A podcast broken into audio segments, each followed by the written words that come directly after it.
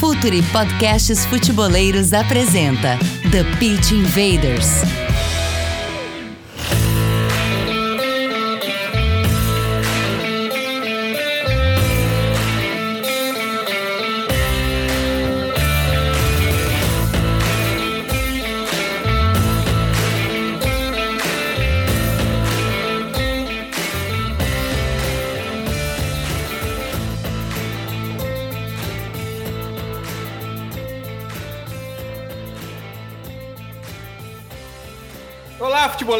Futeboleiros! Olá, futeboleiras! Futuri Podcasts apresenta The Pit Invaders, episódio 277.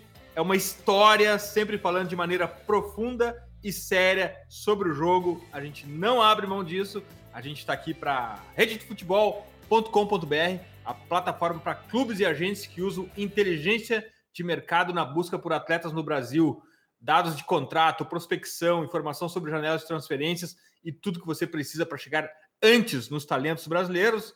Rededofutebol.com.br, os grandes clubes do Brasil já estão lá. Não deixe o seu clube ficar para trás. Meu nome é Eduardo Dias, você já sabe, a gente está no ar em mais uma invasão futeboleira. E para fazer a conexão rapidamente com o meu parceiro sempre aqui, Gabriel Correia, nosso head de conteúdo. Dali, Gabriel. Tudo bem, Dinho? Prazer estar mais um, um, TPI, uma história, né? Eu estava fazendo essas contas agora, né? O Código BR, nosso podcast de futebol brasileiro, está batendo 100 episódios daqui duas semanas. É, o Código Euro está começando agora, então a gente está é, retomando ainda a caminhada, mas, cara, muito legal, mais um episódio. E hoje promete, tá, Edu? Porque a gente tem um campeão do mundo aqui, né? Então promete episódio pesado hoje. Gabriel, olha o tamanho desse episódio. É sempre uma honra quando a gente recebe aqui quem esteve na arena arriscando, está ou esteve na arena arriscando a própria pele. Futeboleiras, futeboleiras, Gilberto Silva, bem-vindo ao Futre bem-vindo ao TPI, Gilberto. Obrigado, obrigado, Eduardo, Gabriel. Prazer, né, poder estar aqui com vocês, bater um papinho. E sempre bom a gente falar, falar de futebol, é tanta coisa legal, né? E parabéns, né? Pô, vários episódios aí, tenho certeza que tem muita coisa legal aí para para quem é seguidor de vocês acompanhar e aprender com, com tanta história. Invaders, vamos invadir a mente de Gilberto Silva.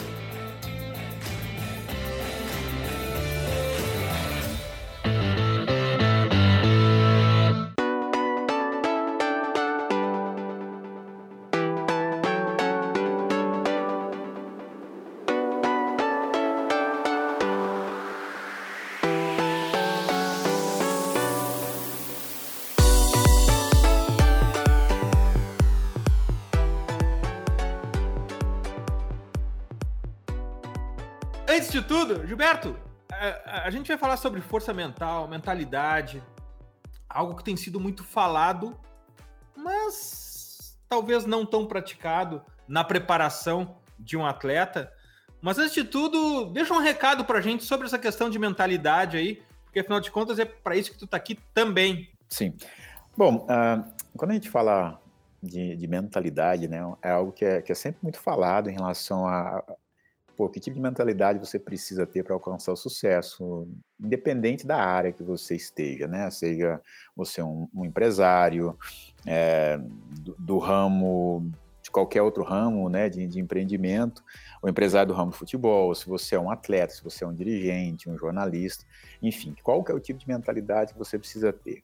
E quando você traz isso para o esporte, né, vamos falar, vou falar aqui, jogar aqui para minha área, para o futebol, é muito falado, né? Poxa, o atleta para ter sucesso ou para alcançar um título, é uma decisão, ele precisa estar com a mentalidade forte para suportar a pressão, é, pelo resultado, a pressão da torcida, se o jogo é fora, se o jogo é, é, é em casa, a coisa não está muito bem, de repente a torcida da própria, do próprio time, né? Começa a criar aquela tensão hum, pela é, em função para ter um resultado, enfim, são várias questões e lidar com a emoção também. Então aí você fala é, sobre ter uma mentalidade forte, mas como ter essa mentalidade forte, né? Uma, é um questionamento que eu, que eu sempre fiz é, e ficava me perguntando, poxa, as pessoas falam que o atleta precisa ter mentalidade forte, mas didaticamente ninguém nos ensinou isso. Né? Ninguém nos treinou de dar assim para falar assim, poxa, qual que é o treino que nós fazíamos, né, para fortalecer a nossa mente. Então acaba que era a questão de é, é, é mais ou menos assim. Você vai, é, você precisa vencer, e se perder, você já foca no próximo jogo, e tem que ser forte, e temos que ganhar. Porém, assim, a grande dificuldade né, que, eu, que, eu, que eu enfrentei enquanto atleta é que nos momentos de decisão, é que você precisa, de repente, estar é, tá com, a, com a mente equilibrada, com a emoção equilibrada, falta para nós, faltava para mim, e eu via isso também no futebol, outros colegas, é, um treinamento adequado onde a gente pudesse realmente é, estar centrado, não perder o nosso foco devido à pressão. E, porque você não constrói isso da noite para o dia, né? Então são processos, né? E obviamente, né, com as experiências que você vai tendo cada jogo, né, o resultado às vezes não acontece do jeito que você quer, mas aí você tem ferramentas de, de como você trabalhar o que o fato acontecido para você melhorar a seguinte, mas trabalhando internamente como pensar melhor. Acho que essa é uma, uma, uma boa definição. Como você pensa melhor tudo que te acontece para que você melhore o seu processo diário e fortalecendo sua mente, né? O que que você realmente vai precisar? Então, é, é, são vários questionamentos e a gente, assim, pode questionar e falar de, de várias formas, né? Cada uma a sua maneira. E, e, Gilberto, esse é um ponto, hoje em dia, fundamental no esporte. Hoje em dia que as questões físicas e técnicas cada vez estão mais próximas, a gente sempre fala aqui no Futre que essa é a fronteira inexplorada do futebol. A mentalidade é a fronteira inexplorada do futebol. E quando acontece de um time midiático perder, a gente está gravando aqui logo depois da derrota da semifinal do Flamengo para o Arley, uh, sempre se vê, né? Ah, faltou força mental. Não, mas espera aí. Mas foi treinado força mental? Porque se não foi treinado, ele não pode ser cobrado. Eles não podem ser cobrados. E esse é o aspecto que eu acho que a gente pode começar a nossa conversa força mental é treinável, né, Gilberto? Totalmente treinada. É, você precisa treinar, na verdade, né? Porque é, você falar de força mental, mas para quem não conhece de repente o termo, não é somente, poxa, eu sou forte, eu suporto a pressão ah, para vencer um jogo. Então, o atleta, né, digamos assim, um atleta de futebol, ele vai vencer e vai perder, né, durante a carreira, em vários momentos.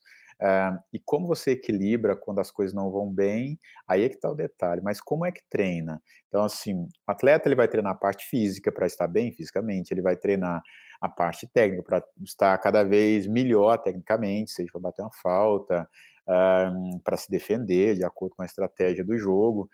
Agora, a parte mental realmente é, é, é um dos questionamentos, né? É, é uma coisa que ah, nos últimos tempos, nós temos ouvido falar da questão da, da saúde mental dos atletas, como ela anda. É, então, quando a gente, quando eu ouço né, falar da saúde mental, é porque já, já deu problema. É, porque já existe um problema, já existe uma talvez uma, uma situação um pouco mais avançada, é, mas pouco ainda se fala na questão, poxa, é, como treinar a mente para que a mente acompanhe a parte física, a parte técnica. Até porque, a partir do momento que nós conseguimos treinar melhor a nossa mente, nós vamos pensar muito melhor de como resolver os problemas, de como melhorar a minha performance, de que forma eu posso fazer isso, é, como o que me falta. Porque muitas vezes fazemos as coisas de, de maneira automática, mas é porque alguém é, dá um comando. O atleta tem muito isso. Então, ele está preparado para ação. Alguém, de repente, deu um comando, instala um comando ali, como se fosse instalar um chip num comando. Mas talvez ele não está preparado né, para trocar esse chip, a informação desse chip quando ela é necessária, quando é pedida, no momento da pressão. Imagina um jogo, pô, você citou o lance do Flamengo, por exemplo. Imagina em algum momento, né, é, houvesse ali é, houve lances, eu, eu, eu acompanhei um, um, jogo aqui um pouco, houve lances polêmicos, mas imagina nesse momento, né, ali dispara, que dispara um gatilho né, emocional dos atletas, e se não há um controle ali, uh, e alguém perde a linha, né, porque não concorda com a decisão do árbitro. Então, a mente vai controlando o corpo, né, as emoções. Se a gente não consegue controlar isso, uh, realmente dificulta, e, e o resultado é, você começa a errar mais, você começa a perder realmente o, é, digamos assim, o, o, rumo que você estava, né? As coisas fogem do, do seu controle.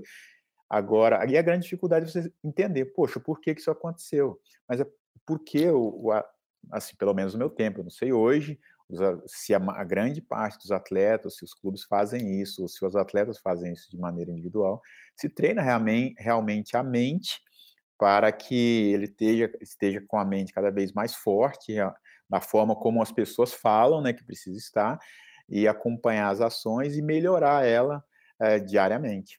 E, e, sabe, é, primeiro que é um grande prazer estar conversando com o Gilberto Silva aqui no TPI, que eu acho que é, esse é um dos grandes das, das, grandes ideias que a gente tem é conversar com as pessoas que estavam lá dentro, Dinho, e, e, o, e o Gilberto falou muito sobre essa questão da mentalidade, e ele fez parte de uma equipe que fez algo muito difícil, né? não perder um, um, jogo de liga que foi na Premier League naquele Arsenal, né, os Invincibles. E, e, eu imagino que isso faça muito também desse processo, Gilberto, que eu queria entender um pouco mais, porque naquele período é, não perder nenhuma partida, imagino que seja também algo que no jogo você tá talvez o seu nível de confiança esteja realmente muito alto. Você tinha essa sensação, por exemplo, quando a gente fala dos Invincibles, entrar em campo não com a certeza, mas muito confiante que a vitória viria, que o time estava bem trabalhado, que o Wenger conversou com vocês, que vocês estavam bem entrosados. É, essa parte da mentalidade naquele período, em uma competição difícil como a Premier League, não perder nenhuma partida, é, imagino que fosse além da qualidade técnica, tática daquele time, física, imagino que a, a, qualidade mental daquele time também me parece assim, externamente muito forte. Como é que era para você naquele período? Não, foi excelente, é porque é então você tinha uma, uma equipe tecnicamente muito boa, muito, muito equilibrada, né? Qualidade técnica, fisicamente era uma equipe muito forte. Um, então você precisava ter isso realmente, esses atributos, né? Técnico, físico, para é, em função da liga muito competitiva. Agora nós tínhamos também um componente é, importante, né? Que acrescentava, porque grande parte daqueles jogadores eram jogadores de seleção de seus países né? Eu era do, do Brasil, tinha os franceses, holandês, uh, sueco e assim os africanos e assim por diante. Então, você está num nível muito elevado ali de é, nível de qualidade técnica individual que você vai complementando algumas coisas.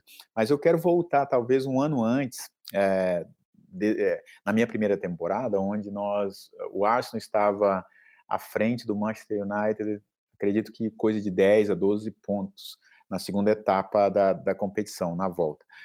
E por algum motivo as coisas desandaram e nós perdemos o campeonato, é algo assim que me deixou, né, não só a mim, mas todos nós muito frustrados, porque a gente estava à frente, de repente empatamos um jogo que nós é, teoricamente estava sob controle contra o Blackburn, se eu não me engano, fora, e a partir desse jogo as coisas desandaram. Né? Para você ver mesmo que com um treinador de qualidade que nós tínhamos, né, é o Wenger, um, poxa, um senhor, é, um baita de um treinador, é, com uma, uma forma de, de conduzir né, o trabalho, gestão de grupo muito excelente, com todos aqueles jogadores, né, craques, é, com um nível elevado elevadíssimo, né, de, de qualidade eh, individual de cada um, nós perdemos, cara. As coisas fugiram ao controle. E de repente a gente ia para os jogos e, e, nós. Eu lembro que várias vezes a gente ia para um, um jogo e a gente jogava depois do Manchester. Então, o que, que acontecia? Eles ganhavam o jogo deles, a gente estava indo para o estádio acompanhando o jogo. Eu não sei se isso também psicologicamente era ruim, é, mas a gente ia ouvindo o jogo, eles ganhavam o jogo, diminuía a, a vantagem. E aí nós tínhamos que jogar em seguida. As coisas não corriam bem. Então, é, talvez faltasse ali é, alguns elementos, né, algumas ferramentas para nos apoiar, auxiliar, mesmo com toda a qualidade que a gente tinha. De repente a coisa fugiu. E na temporada seguinte, o ano que nós vencemos né, a Liga Invicta, foi, foi diferente. As coisas começaram a dar certo, é, tudo dava certo. E, e, e com isso, você eh, desenvolve uma confiança muito grande é, naquilo que você faz, no grupo, não existe dúvida, e, é, porque quando começa a perder e as coisas não, não começam, começam a não dar certo, começa a surgir dúvidas. E é na dúvida é que os erros acontecem, é na dúvida que você falha, é que você toma um gol, que você deixa de marcar um gol, e assim por diante. Né? Então, a confiança cresceu, a, partir, a gente foi vencendo.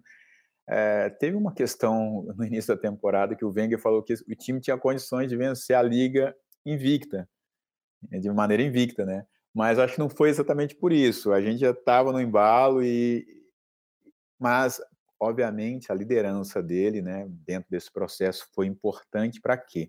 Não deixar que o grupo dispersasse é, poxa, tá legal e tudo, mas vocês podem fazer muito mais, vocês podem fazer história para que daqui, sei lá, 10, 15, 20 anos, as pessoas continuarem lembrando de um feito fantástico que vocês têm a oportunidade de fazer. Gilberto, essa questão da, da, da confiança, ela é incrível, porque a gente vê quando o jogador está com confiança, o que ele é capaz de fazer dentro de campo, coisas que até ele mesmo se assombra com, a, com, com aquilo que ele entrega. Mas essa questão da confiança, ela também ela é muito linkada com o resultado do jogo, o resultado da partida anterior.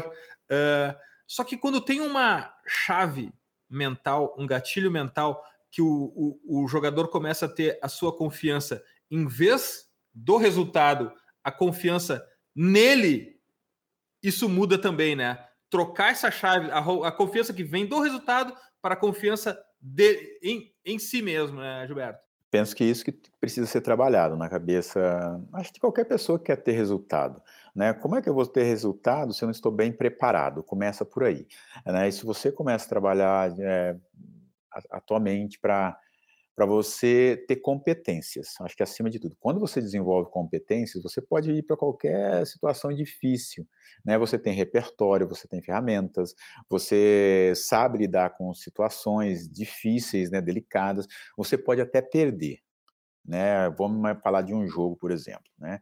Eu posso ir para um, um jogo e perder a partida, mas se durante a semana, durante a minha, a minha temporada, eu, eu trabalhei bem, a, o fato de trabalhar bem, desenvolver competência, pô, se eu preciso ser um, um, bom zagueiro, então quais os fundamentos que eu preciso ter para ser um bom zagueiro? O que, que eu preciso fazer para ter um bom zagueiro? Eu começo a me perguntar, então é, é a mesma coisa de montar um, digamos assim, um, um cardápio. Então eu vou montar, poxa, o zagueiro ele precisa ser bom em quê? Então quais competências que o zagueiro precisa desenvolver para ser um zagueiro de alto nível? Não é somente ser um zagueiro. Primeiro, você tem que pensar sempre alto, cara. Eu sempre gosto de pensar que eu quero ser o melhor. Porque se eu pensar que eu vou ser um, apenas um bom zagueiro, ah, de repente eu vou me comparar com a média. Agora, se eu penso que eu quero ser o melhor, o esforço que eu vou ter para alcançar o melhor vai me dar condições para estar na frente de muita gente. Eu posso talvez até nem ser considerado melhor, isso faz parte, é vai ser da opinião das pessoas que vão estar acompanhando, vão ter a opinião deles, e está tudo certo. Agora, a partir do momento que eu desenvolvo competências para ser o melhor naquilo que eu faço, na posição que eu faço, é, mentalmente, eu vou estar protegido. E se eu fizer uma partida, digamos, talvez ela não vai ser tão boa num dia, mas se eu desenvolver competências para aquele jogo, é, isso não, não vai me afetar. Eu não posso ser afetado somente pelo resultado. Eu não posso ser confiante simplesmente porque eu venci a partida, porque eu não vou vencer todo jogo. Então, esse condicionamento é ruim. Ele gera uma pressão muito grande. Agora, que todos os atletas precisam fazer, todos nós, né, que buscamos ter resultados em nosso negócio, seja o que for, é, acho que o ponto-chave é desenvolver competências. O que, que eu preciso para ser o melhor no que eu faço? O que, que eu preciso fazer, qual esforço que eu preciso ter, de que forma eu vou fazer, é, e o que que a partir daí eu melhoro. Então, é um processo, é um processo diário, né, contínuo. Então, é repetitivo, é repetição, às vezes é chato. Se a gente olha para o futebol, né, é, muitas coisas são repetidas ela é o tempo todo. Então, de repente, teve uma semana cheia, teve um jogo. Depois, na semana seguinte, teve um jogo. Uma outra semana cheia. De repente, o trabalho da semana anterior vai ser o mesmo, vai se repetir. Agora, o que que eu preciso ter é, consciência? O que que eu melhoro cada vez que eu repito o processo? De que forma eu vou melhorar? Eu preciso refinar o processo o tempo inteiro. E quando eu gosto do processo, eu não negligencio o processo, é aí é que eu, eu vou entrar num estado, digamos assim, fazer as coisas de maneira inconsciente. É o que nós chamamos de estado de flow. Eu fiz ele tantas vezes e melhorei ele cada vez que eu fui fazendo, que eu entro no estado que eu não preciso pensar para fazer tal coisa. Isso está tá automático na minha mente. E o corpo acompanha. Porque quando a gente vai ter que pensar muitas vezes para fazer certas ações dentro de campo, o atleta, por exemplo, vem a dúvida. O, essa, essa parte eu só consigo pensar assim, hoje, quando a gente olha alguns jogadores em campo, você vê quase que esse estado de flow que o, que o Gilberto Silva falou, quase que estampados, né? Se a gente pegar o exemplo, sei lá, do, do Mbappé na final da Copa, é, o Mbappé ele não, não precisava estar jogando bem para levar a Copa para a prorrogação. Ele levou a Copa praticamente para a prorrogação e nem precisou estar jogando tão bem. De repente ele vai lá, ele não, teve o medo de errar os pênaltis. Ele bateu três pênaltis, gente. É, não é uma coisa tão simples assim, né? A gente olha, assim, pô, o cara bateu três pênaltis e, e, e entra muito nesse ponto, uh, Gilberto. E aí eu queria é, também, ainda dentro dessa, dessa questão da mentalidade, você pega dois períodos, provavelmente, assim, de do futebol nessa mudança, é, tanto no período da Premier League quanto depois retornando ao futebol brasileiro e tudo mais, onde talvez a mentalidade ainda não fosse algo tão falado, acho que é até bem menos do que é hoje, mesmo que hoje não seja tanto. E aí eu queria saber como é que era isso no clube em si. A gente já falou um pouco sobre o jogador em si, querer melhorar, querer ser o melhor, mas como é que era no clube tentar trabalhar isso? Porque você trabalhou com grandes treinadores nesse sentido, né? O Filipão é muito conhecido por isso, o Wenger, agora você nos contando aqui, é bem legal de, de ouvir um pouco mais sobre isso. Você trabalhou com o Cuca, trabalhou com vários treinadores que também são conhecidos por tentar cuidar muito, é, pelo menos ele, treinador, ter que cuidar mas como é que era para você cuidar dessa parte ou do clube preocupar com isso, o treinador se preocupava mais, essa mudança na ideia de que a mentalidade é algo fundamental hoje no futebol? Olha, eu falando assim algo um pouco mais específico, né, sobre treinamento mental em um clube, é, eu tive oportunidades é, curtas quando ainda estava no Brasil, antes até mesmo de ir para a Europa, né? É, no América Mineiro, meu início de carreira, tivemos no América uma psicóloga que fez um, um trabalho é, com o grupo, e, enfim, e, poxa, isso a gente está falando de, de alguns anos atrás, em 1997, não, vamos falar de idade. Não, né? Não, a gente só fala de mas, mas, assim, para ser mais preciso, isso nós estamos falando de 1997. É, esse ano, é, no América Mineiro, eu iniciando carreira, Porém, existia um tabu muito grande ainda, né? Quando você introduzia um profissional da área da psicologia dentro do futebol, existem uh, uns preconceitos, as pessoas às, às, vezes tinham uma dificuldade, em, é, porque é, era algo novo, então demora um processo para as pessoas assimilarem, compreender a importância desse trabalho, né? Até porque um, você vai inserir um novo profissional de uma outra área dentro do futebol e as pessoas do futebol estão acostumadas com aquele dia a dia, né? Corrido, é competição e, e assim por diante. Treinar específico para o jogo em si. Mas esquecem é, que a parte que comanda tudo está aqui em cima, que é a mente. Então, onde precisa ser, realmente ser cuidado.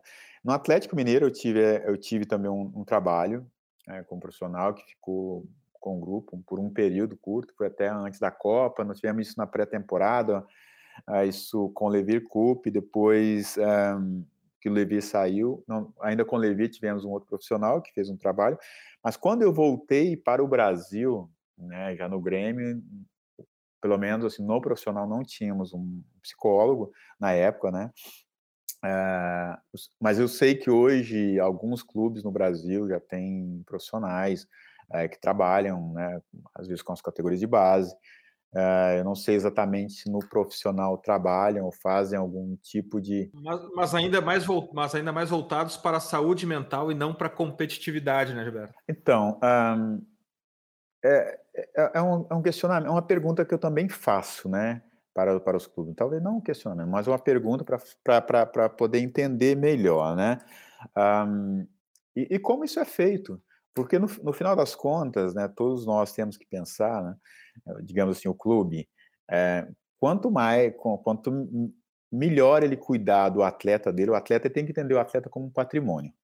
Não é um patrimônio que ele pode né, valorizar ou depreciar. A partir do momento que ele faz um investimento, digamos assim, né, uma linguagem até meio tosca ou grosseira, mas vamos, vamos falar sobre uma, uma maneira simples e objetiva. Ele é fria, mas é real, dentro né? De um é negócio. um número, mas é um número. É, é exatamente. é, vamos falar dentro de um negócio chamado futebol, que o clube ele é a plataforma onde os atletas é, né, estão ali para fazer o seu trabalho e ele valoriza e desvaloriza de acordo com a sua performance. Então, a partir do momento que o clube né, entende que esses atletas é, é um ativo dele, quanto mais ele cuidar desses atletas, imagina que esses atletas são a galinha dos ovos de ouro. Né? Quanto melhor esse, esse, o clube cuidar das galinha, da galinha dos ovos de ouro dele, mais a galinha de dos ovos de ouro vai produzir. Ela vai produzir melhor, ela vai produzir mais e vai dar mais resultado para o clube, seja financeiramente, é, com, com, venda, na questão do marketing, é, tudo, tudo melhora. A partir do momento que não é bem cuidado, algumas coisas são negligenciadas, obviamente você, todo mundo perde. É isso que é importante as pessoas compreenderem. É, e, e, e acho que e ao mesmo tempo precisamos, acho que assim, quanto mais humanizar o processo Entender que o atleta ele tem dificuldades também, às vezes é familiar, ele tem problema em casa, com a família, algum problema individual, tem atletas vivendo, passando por processo de depressão, né? Então, o que é necessário fazer, digamos, faz um raio-x de todos, um raio-x é, para você saber, entender o dia a dia deles, né? perguntas, perguntas simples, básicas, para você entender da vida. Porque muitas vezes eu percebi em clubes que eu, que eu passei realmente, né? Isso é porque como não era uma coisa é, feita eh, bem no detalhe, muitos jogadores jogam junto, talvez vários anos, mas poucos se conhecem, poucos se comunicam, poucos se falam um do outro, né? Da, da das coisas legais, mas também das dificuldades. E, e muitas vezes o clube pouco sabe Pô, ele contrata, mas pouco sabe do, digamos ali, do ativo que ele tem.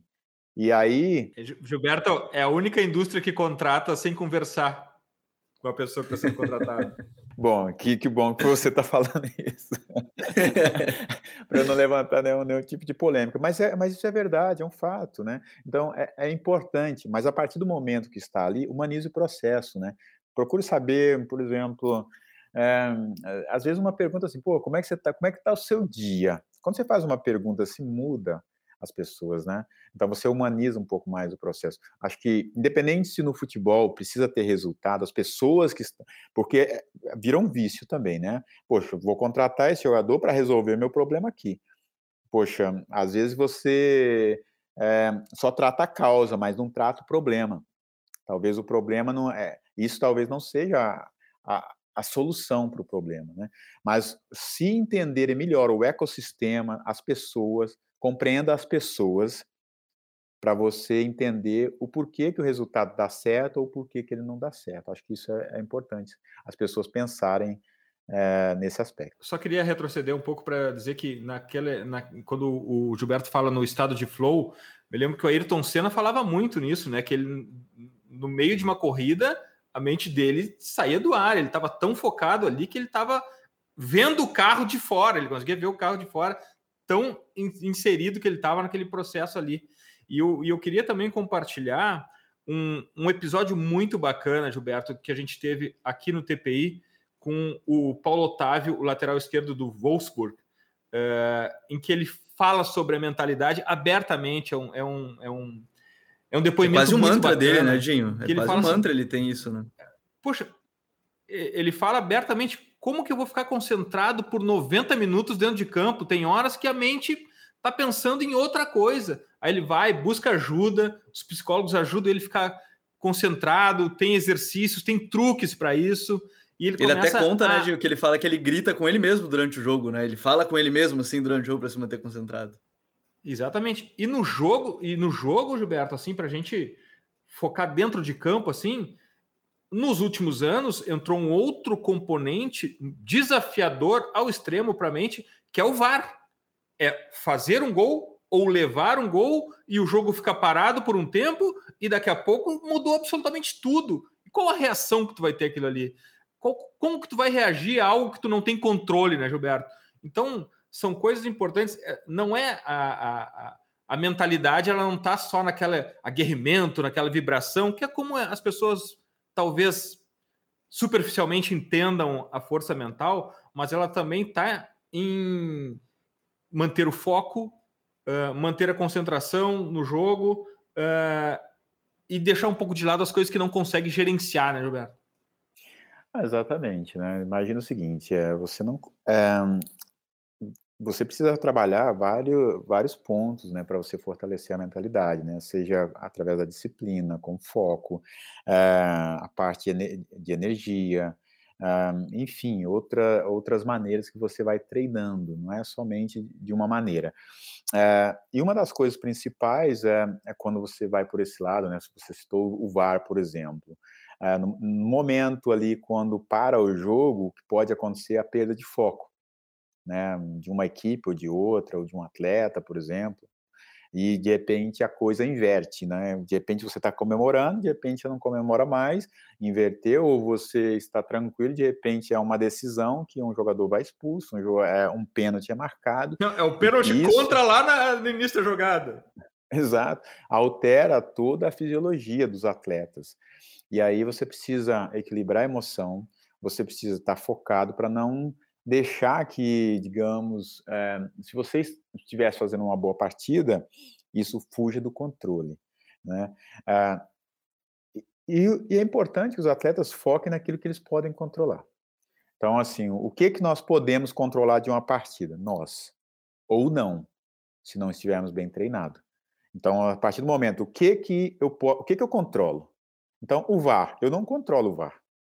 Eu controlo minha, as minhas decisões. A minha, eu, eu posso controlar a minha emoção, independente do resultado que, que vier do VAR lá de dentro, da cabine, que o juiz determinar. Então, se, se vai ser favorável a mim, eu vou controlar. Se for contra a mim, como eu vou controlar isso? Eu só posso controlar a minha. Tem coisas que não vai adiantar, cara. Eu vou, eu vou interferir na decisão do árbitro? Não vou, ele não vai mudar ele pode até revisar e tudo e, e, voltar atrás, como já vimos aí, mas outras coisas não vai acontecer. E outras coisas que alterou muito, acho que talvez é, gerou uma pressão muito grande nos últimos tempos para todos os atletas é a rede social. Então, a rede social, ela virou, digamos, muitas vezes uma, né, me desculpa a palavra, é, um lugar onde é, digamos assim, parece um, uma, uma sala de um lugar de boteco, né, de conversa, onde todo mundo se sente no direito de falar aquilo que quer, é, não todo mundo, mas muita gente, é, e isso afeta os atletas a partir do momento que eles é, direcionou a atenção na rede social.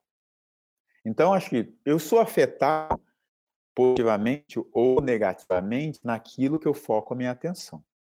Se eu focar na rede social e deixar que aquilo eh, venha consumir a minha energia, realmente vai me distrair. Eu vou ficar preocupado com o que o torcedor falou. Cara, eu, eu na, na, a minha visão que eu tenho hoje, eu peguei muito pouco né, dessa questão da rede social enquanto atleta, é, mas eu vejo que os atletas hoje eles têm uma oportunidade gigante na, na rede social deles que eles utilizam muito pouco. Talvez é, falta a eles uma, uma percepção diferente de quem eles são, do que, que eles podem fazer com o canal que é deles. É o canal de comunicação, é, é o canal de, que eles têm para falar diretamente com as pessoas, sem utilizar mais a imprensa, se eles não quiserem. Mas é legal também você falar com a imprensa. Né? Se prepara para entregar a boa mensagem. Né?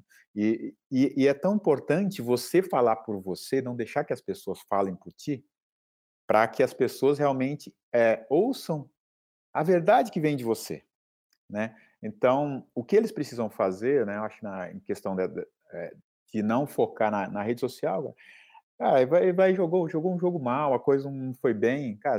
De preferência, deixa alguém gerenciando a rede social e não fica ali é, poxa, não vai perder tempo discutir com o torcedor. É, talvez vai ser uma pessoa que vai criticar ou algumas pessoas, mas tem tanta gente que fala coisa legal.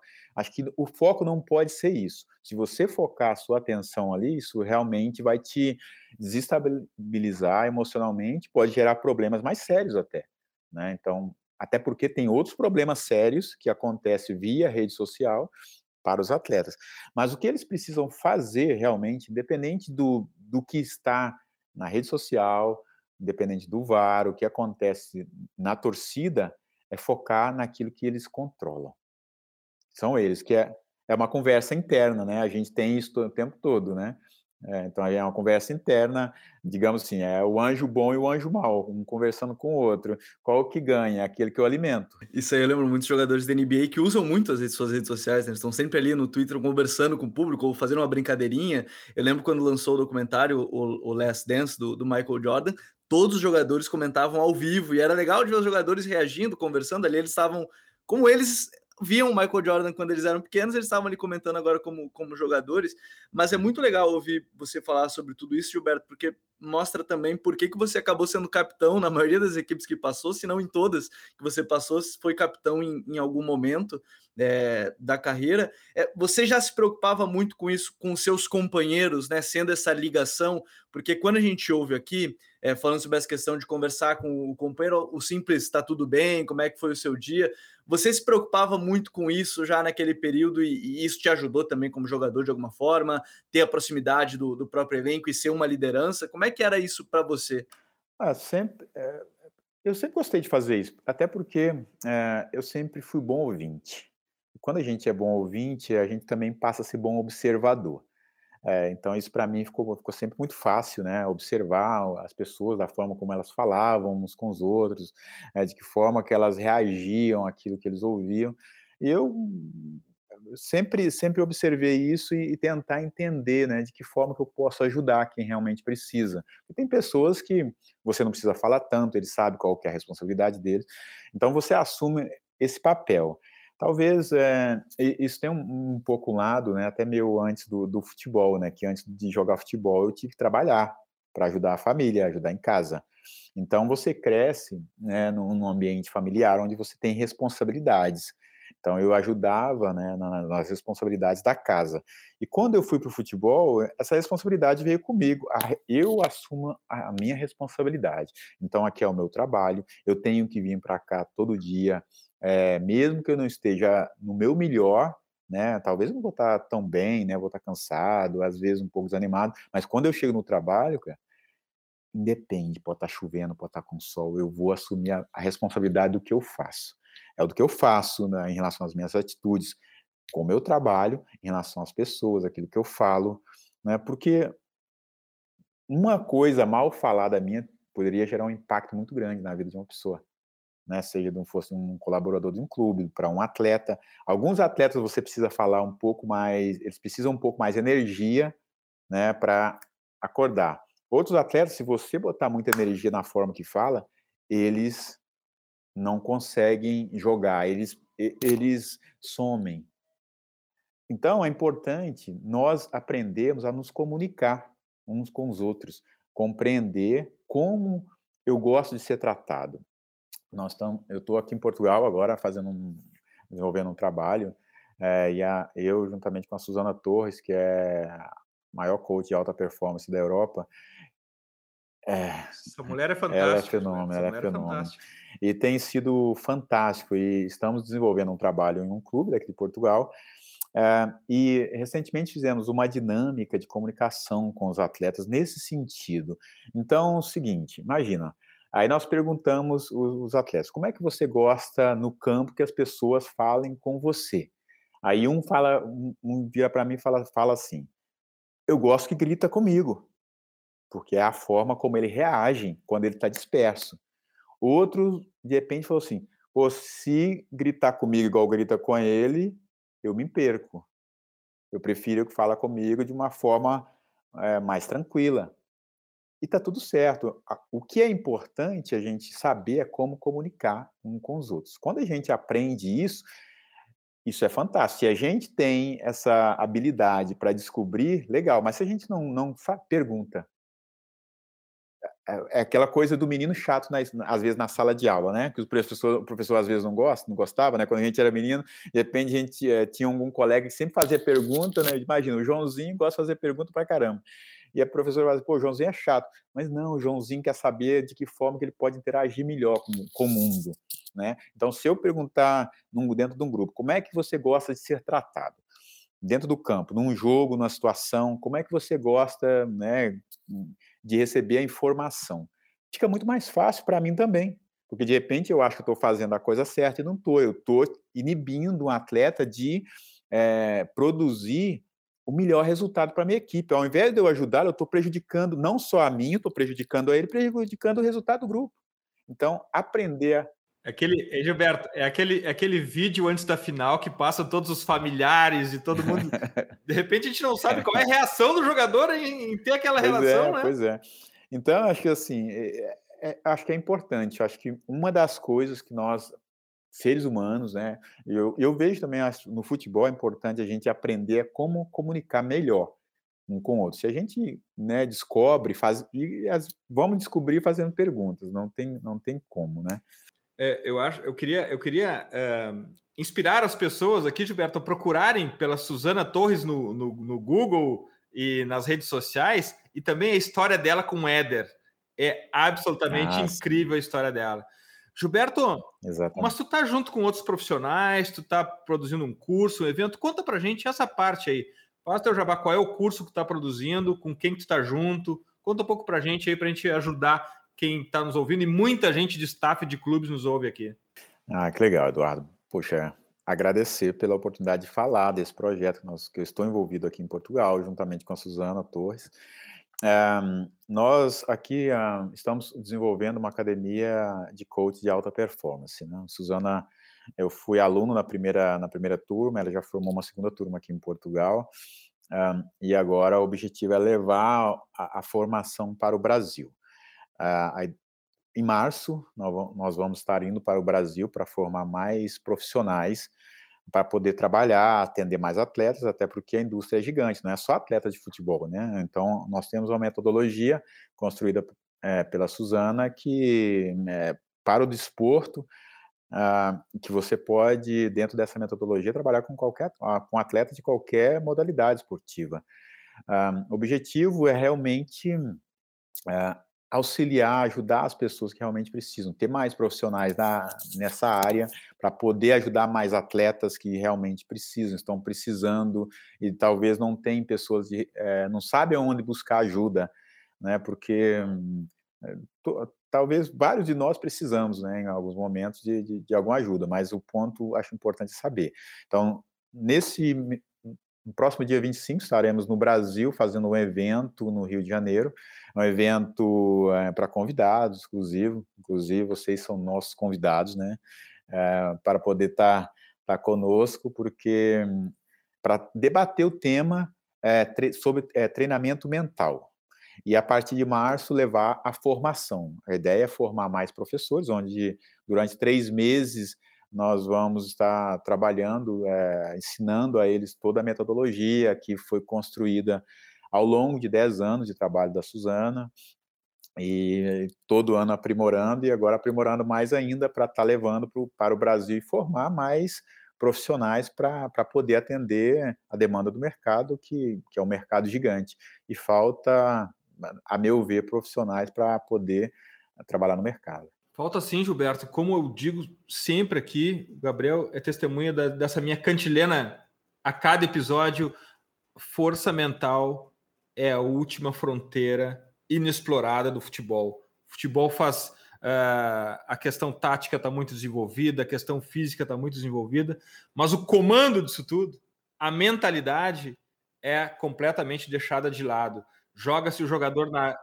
Até porque, Nedinho, não, é ela que às vezes faz jogador muito bom não render num clube, mesmo que ele seja muito bom, não render num clube que é maior que o que ele estava ou algo assim, né? Ela é, é, é, fundamental, né? E eu sou um apaixonado, Gilberto, por grandes slam de tênis, porque ali fica muito evidente essa questão mental, né? Fica muito clara. Claro que no jogo de futebol se dissipa um pouco, porque o, a, o, o aspecto caótico do jogo e os 22 jogadores diminuem um pouco isso, embora seja muito importante. Mas o tênis é tu versus a tua mente. É isso. E ali fica muito claro, né, Gilberto? Consegue ver isso num, num jogo de tênis também? Ah, totalmente, né? Totalmente. A gente é, observa aqueles que estão é, melhor preparados, né? É, mentalmente para suportar o tempo de jogo, a pressão. É, e, e é, muitas vezes né, o maior adversário somos nós mesmos. Né? A forma como nós conversamos é, com a gente mesmo, né? Essa, essa conversa interna, esse diálogo interno que nós temos. e que ou ele pode ser favorável ou não. Então, a forma como nós comunicamos e mandamos comando para nós, né, para o nosso corpo, isso é, é importante. É, você falou aí de, de, dessa parte visualizar, visualizar né, é, olha para você ver o quanto isso é, é importante e realmente um, faz todo sentido e dá resultado. Você visitar os lugares, visitar o estádio de jogo antes dele acontecer. Eu, vi, eu tive uma experiência dessa em 2002. Em 2002, é, estava no Atlético Mineiro antes de ir para a seleção, é, um período que eu fui convocado e o profissional que esteve conosco, né, um período curto, ele fazia um, um trabalho um pouco de meditação, uma música, uma meditação guiada. É quase que uma sessão, é uma sessão hipnótica guiada, né? Uma música e assim por diante. Eu lembro que passou um tempo, eu fui para a Copa do Mundo e levei um CD que ele me deu de presente. Naquela época existia o CD ainda, né? Era Discman, aquela coisa toda, e eu colocava ali no computador e, é, enfim, estava começando a tecnologia, estava começando a ficar um pouco né, tecnológico ali. É, e na noite, véspera do jogo, eu, como eu tinha CD, eu fazia o exercício. Era uma forma, primeiro, que você tem que. É, a nossa mente, diferente de um computador, é, é, impossível você zerar a mente, tudo que aconteceu, porque é, nós, todas as informações que acontecem, né, seja o que a gente absorve através dos, dos, cinco, dos, dos sentidos, a mente capta e a gente vai, de certa forma, processando cada um à sua maneira. Então, a mente vai filtrando aquilo e cada um de nós interpreta de um jeito. Porém, diferente de um, de um computador, a gente não consegue apagar a mente. Uh, então, esse exercício era utilizado né, com, esse, com esse objetivo. Para quê? Não para você apagar a mente, mas para você é, aliviar, é, relaxar a mente, é, relaxar, fazer um relaxamento e, direcionar a mente de uma outra maneira.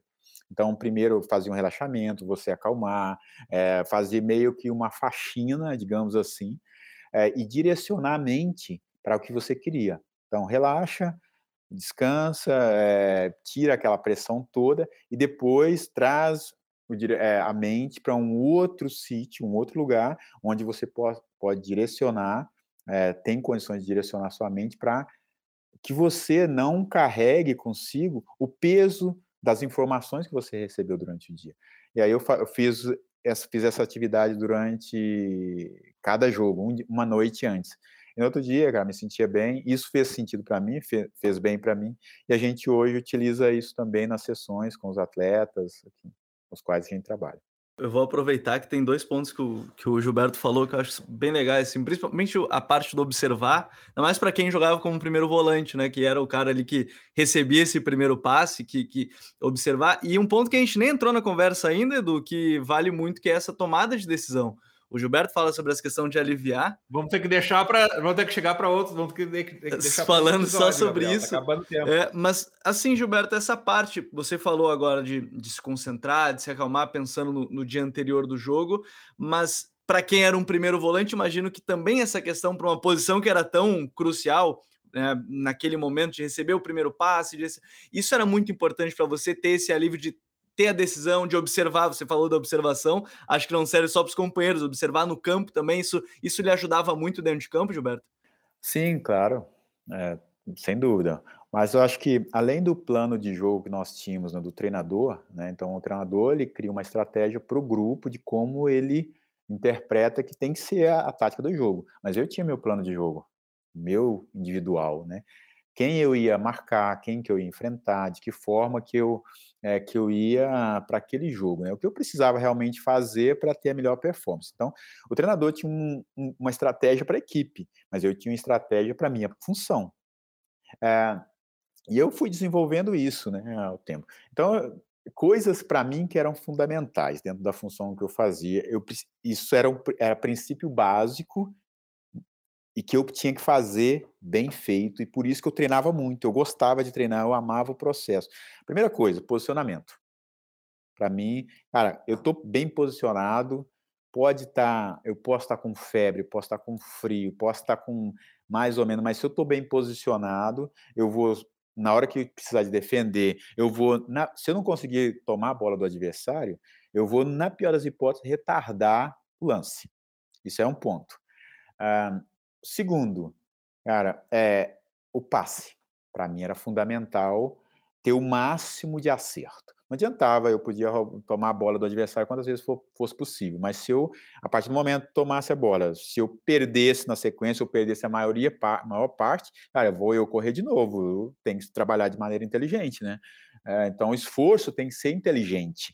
Não adianta você só se esforçar, mas você, você precisa ter um esforço inteligente. E a outra coisa, a partir do momento, então, são três princípios. Então, é posicionamento, passe e sai no espaço vazio para você ocupar onde precisa ser preenchido. Então, poxa, é, é, é meio que triangulação, né? Você, eu fazia isso e isso para mim era é, é princípio básico. Parece é tipo assim, né? Coisa de mineiro, café com leite, né? Mas as, a, as pessoas negligenciam as coisas mais simples. E são as coisas que são muito importantes. Então, da, da mesma maneira, como nós fazemos as coisas simples, as coisas talvez parecem pequenas, nós também fazemos as coisas grandes e extraordinárias. Talvez o impacto seja diferente, porque a simples nós temos que fazer ela o tempo todo e talvez ela não, ela não impacta tanto, mas elas são as coisas essenciais. Então, o princípio básico para mim eu não posso negligenciar ele. Dentro da função que eu fiz era posicionamento, passe e ocupar os espaços vazios de novo para estar bem posicionado se fosse para defender ou quando meus, meus atacantes estivessem atacando, cara, eles poderiam perder a bola quantas vezes fosse necessário, eu ia estar tá ali. Para roubar de novo, entregar para eles tentarem de novo, porque eles eram os caras que decidiam lá na frente. Cara, eu não tinha habilidade deles, né? Fazer tanto gol, né? a minha habilidade era outra, né? Então eu brinco com as pessoas, né? Nesse aspecto, assim, a minha habilidade era outra. Era o quê? Então é, as pessoas às vezes até falam, né? Pô, eu era o carregador de piano, com muito gosto, porque você precisa entender o seu papel. E só que carregar o piano, você tem que saber carregar o piano e não deixar ele cair. Se você compreende isso, você entendeu o seu papel. Incrível. Eu vou respirar agora, tranquilizar minha mente, porque eu vou ter que encerrar esse podcast tão prazeroso para mim, por estar com o Gilberto Silva, um profissional que eu admiro demais, mas também pelo tema. Esse tema é muito importante, ele é recorrente aqui no Futre e a gente, eu tenho certeza que a gente está botando o nosso grãozinho de areia no, no, no processo de, de popularizar isso dentro do, dos clubes. Mas agora é hora das dicas futeboleiras. The Pitch Invaders apresenta Dicas Futeboleiras.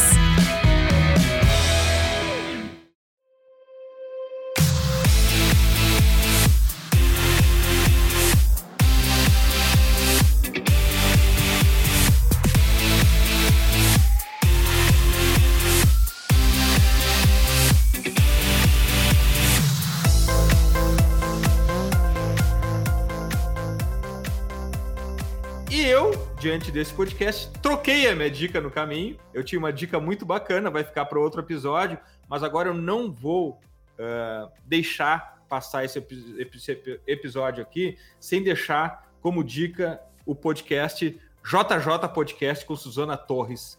Por favor, eu estou pedindo para vocês, ouçam esse podcast, uh, porque mudou o meu modelo mental de resolver o problema, a forma de abordagem da Suzana é absolutamente incrível. Coisas mágicas começam a acontecer depois que a gente começa a utilizar aqueles modelo mental que ela que ela que ela apresenta nessa, nesse podcast. Imagina então que ela não faz num curso ou numa apresentação ou numa palestra. Eu, eu, eu sou um incrível fã dela e quero terei com certeza a oportunidade de falar com ela em breve. Gabriel, tua dica futeboleira? Pô, eu também mudei, porque o papo, assim, a gente começou a falar de tênis. Quando tu falou de tênis, eu lembrei de uma das melhores biografias que eu já li, que é a do Rafael Nadal, né? Então, é, essa para mim é fantástica. É, esse aí eu acho que é o maior exemplo, assim, pelo menos que eu tenho como exemplo de cara de mentalidade forte, porque Não preciso nem dizer sobre as brigas dele com as lesões, que era uma briga com ele mesmo, em, em vários momentos da vida. Né? Que está sofrendo e, agora, inclusive. Que está sofrendo agora, exatamente. Que talvez ele não queira parar, porque eu imagino que seja difícil para ele querer parar. Mas a biografia dele é fantástica, fantástica, que é Rafa, Minha História. Né? É, é, muito boa a minha, minha sugestão, já que a gente falou tanto sobre, sobre isso. E a outra, pô, se a gente está falando aqui com cara que foi campeão da Premier League com o Arsenal, a gente lançou não faz muito um texto com uma análise sobre um Arsenal que eu quero bater na madeira porque estou torcendo muito para o Arsenal, não quero zicar, mas deve ser o campeão inglês dessa temporada, 2022-2023, com Arteta, né, com Edu Gaspar, que foi companheiro do Gilberto, né, no, no, próprio Arsenal e que é, tem grandes chances. A gente fez uma análise bem completinha sobre a reestrutura, reestruturação do Arsenal dentro de campo, as contratações, a parte tática do Arteta, a, a importância que eles dão até para o trabalho específico de bola parada, que é bem legal. Então, ficam aí minhas duas sugestões. Graças, Gabriel. Até a próxima. Obrigado, Dinho. Grande prazer aí o Gilberto ter estado aqui com a gente. Prazerzão mesmo, um cara que eu admirava já dentro de campo, admiro como, como pessoa e ouvindo ele também foi muito legal. Então, até a próxima. Gilberto, tua dica futebolera, já deixou a tua dica ali enquanto a gente estava na pauta, mas por favor, repita e faça o convite a todos, exatamente. Deixa eu reforçar, deixa eu, deixa eu reforçar aqui, Eduardo, Gabriel, poxa, a dica futebolera, né? Ah, bom, vai no nosso site, é, sportworldcoaching.com é, e tem .com.br também para vocês entenderem um pouco mais como é o nosso processo, como é o processo de treinamento mental é, como é a nossa metodologia. Ali falamos um pouco do que é. Se você quiser descobrir mais, a partir de março nós estaremos no Brasil é, treinando mais profissionais, né? Não só profissionais para o esporte, mas também, Eduardo, aproveitar que a Suzana também desenvolve esse trabalho com na parte corporativa, com vários líderes de empresas também. Então, fica aí também um aberto esse convite para que as pessoas é, visitem o site, www.sportworldcoaching.com e tem o .com.br para saber mais informações e mente para ter grandes resultados. Todas as nossas dicas futeboleiras, o link estão no texto de descrição do episódio. Gilberto, esse é um episódio especial para gente, pela admiração que a gente tem por ti, jogador, pela admiração que a gente tem por ti como pessoa e também, como eu já falei antes, por esse assunto tão caro e tão importante para gente. Obrigado por estar aqui, Gilberto. Mande um grande beijo para a Suzana. Diga para ela que aquele que aquele problema que ela resolveu para o marido dela de atingir aquela meta de 100 milhões mudou a minha forma de resolver problemas também, mudou. Você já atingiu 100 milhões também, né? eu não atingi os 100 milhões, mas eu não tenho dúvida que eu vou atingir com aquela maneira de pensar com dela, certeza. que é incrível, que é incrível. Eu, eu reforço e deixo e faço isso também para despertar curiosidade nas pessoas para ir atrás do, do, do, trabalho dela. Gilberto, muitíssimo obrigado, meu amigo. Volte sempre. A casa, casa é tua aqui, é só chamar que a gente está sempre junto. Eu que agradeço, Eduardo, você, Gabriel, pela oportunidade de poder falar de um tema tão importante e darem voz a esse tema. E pode ter certeza que, poxa, tem muito ainda para nós falarmos ainda, né, em outras é, oportunidades. E vou mais uma vez reforçar o convite para vocês, agora ao vivo aqui, não tem como vocês fugir não, para estar conosco no dia 25 de fevereiro para debater esse tema tão importante. Obrigado por abrir as portas para falarmos desse tema importante. Demais, que episódio incrível. Futeboleiras, futeboleiros, nós somos o Futuri e temos um convite para vocês. Pense o jogo. Abraço e até a próxima invasão, The Pit Invaders.